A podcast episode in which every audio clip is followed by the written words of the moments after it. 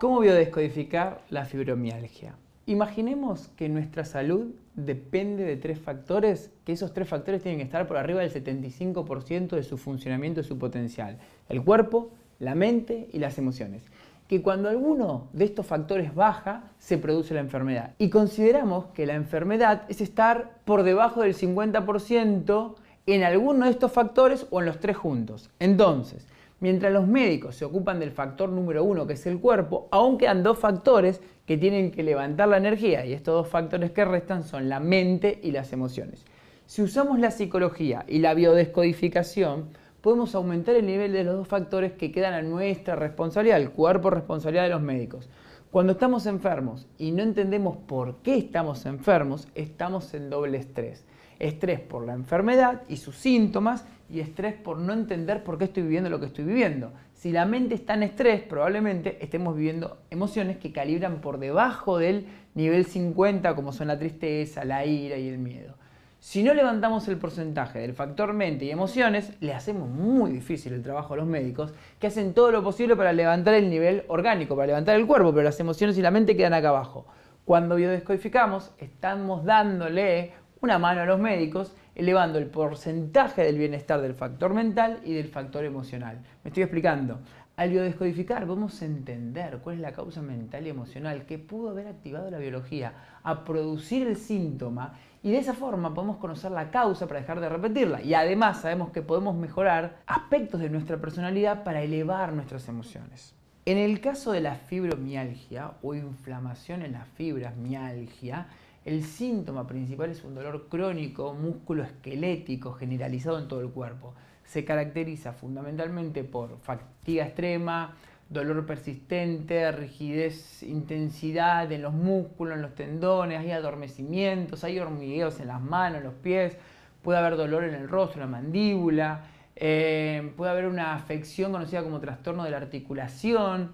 Con la fibromialgia suelen aparecer síntomas como insomnio, obvio, dolores de cabeza, eh, problemas para concentrarnos, problemas en la memoria y también lagunas mentales que suelen impedir el funcionamiento rutinario de las personas, produciendo cansancio, hipersensibilidad, irritabilidad, malestar, alteraciones cognitivas y hasta puede producir colon irritable. Las personas con fibromialgia suelen tener como una hipersensibilidad eh, mucho más sensible, tiene mayor sensibilidad al, dolor que la que tenían previamente a la presión síntoma. Claro, están llevando la atención todo el tiempo ahí. A este fenómeno la medicina lo rotuló como percepción anormal del dolor, pero en realidad es que estoy atento todo el tiempo que me duele, que me duele, entonces voy agudizando el sentido. En biodescodificación buscamos entender el sentido biológico de las enfermedades, el sentido biológico de los músculos, en este caso, es proporcionar estructura, estabilidad y movimiento a todo nuestro cuerpo.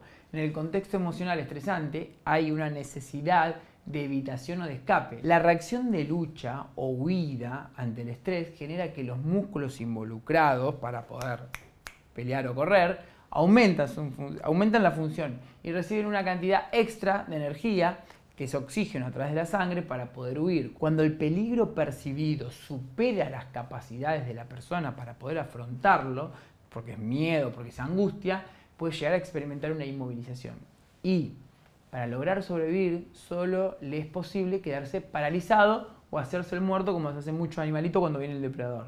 Entonces la fibromialgia pertenece a la capa embrionaria del mesodermo nuevo, en donde la aparición del síntoma se da en la fase de solución o de vagotonía. Como te decía, los conflictos de esta capa embrionaria, el mesodermo nuevo, tienen que ver con una sensación de no sentirme apto, con conflictos de valorización.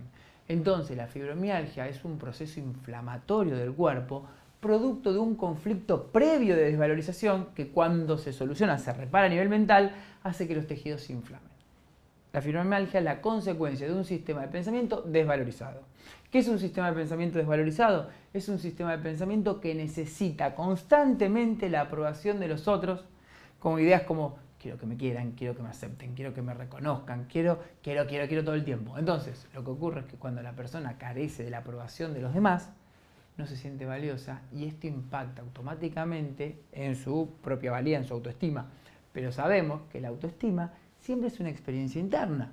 No podemos depender de un otro que nos reconozca y nos diga todo el tiempo que somos maravillosos. ¿Qué sucede? nuestro inconsciente biológico interpreta que debemos ahorrar energía porque no se va a hacer todo aquello que nosotros creemos que deberíamos estar haciendo, no sentimos capaz, y la manera de ahorrar energía biológicamente es ulcerando los tejidos.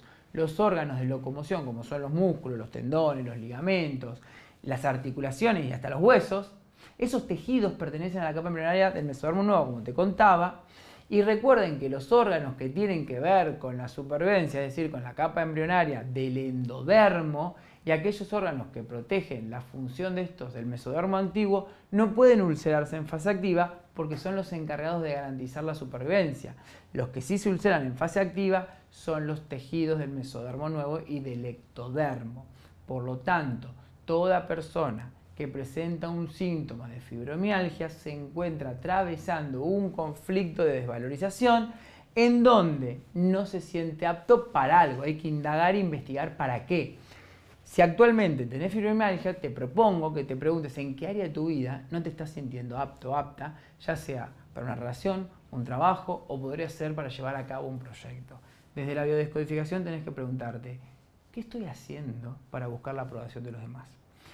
Y esto te va a permitir identificar cuáles son las creencias que me están desvalorizando, mis propias creencias, mis propias expectativas. Lo que te propongo es que hagas el siguiente ejercicio de autonegación para que hoy puedas tomar conciencia de cuál es el programa de desvalorización y tomar total responsabilidad de lo que está sucediendo y empezar así a dejar aquello que no querés y empezar a hacer lo que sí querés. ¿Para qué? Para sentirte en coherencia. Esto va a impactar automáticamente en tu autoestima y si realmente tomás conciencia vas a detener el proceso de ulceración, pero sobre todo a salir del estrés mental.